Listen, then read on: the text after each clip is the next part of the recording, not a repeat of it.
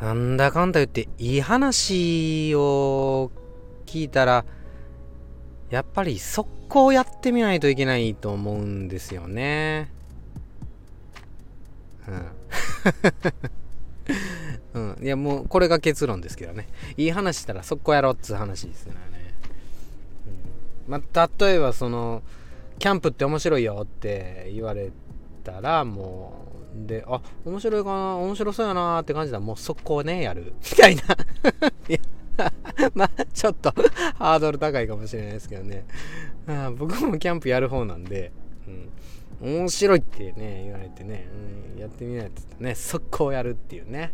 うん、だからなんか即行動に移せないっていうとそれほどの熱でもないんかなっていう自分の中の暑さの基準にはなりますよね。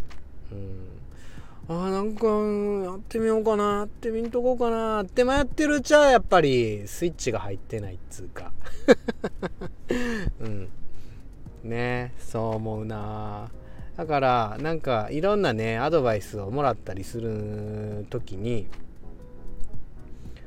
素直さはやっぱり力やと思うっていうこともいろん色 うん、おっしゃられたのを聞いたりするんですけど本当にそう思う。学ぶ力ですよね素直さっていうのは。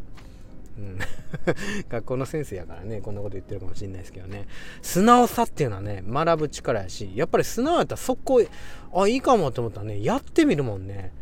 うん。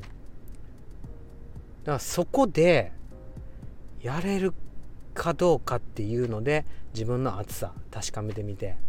速攻行動に移せたらあやっぱ暑かったんやなみたいな風に思いますね。だからいいと思ったら速攻やろ。速攻やろ。できるとこでいいと思うんですよね。うん。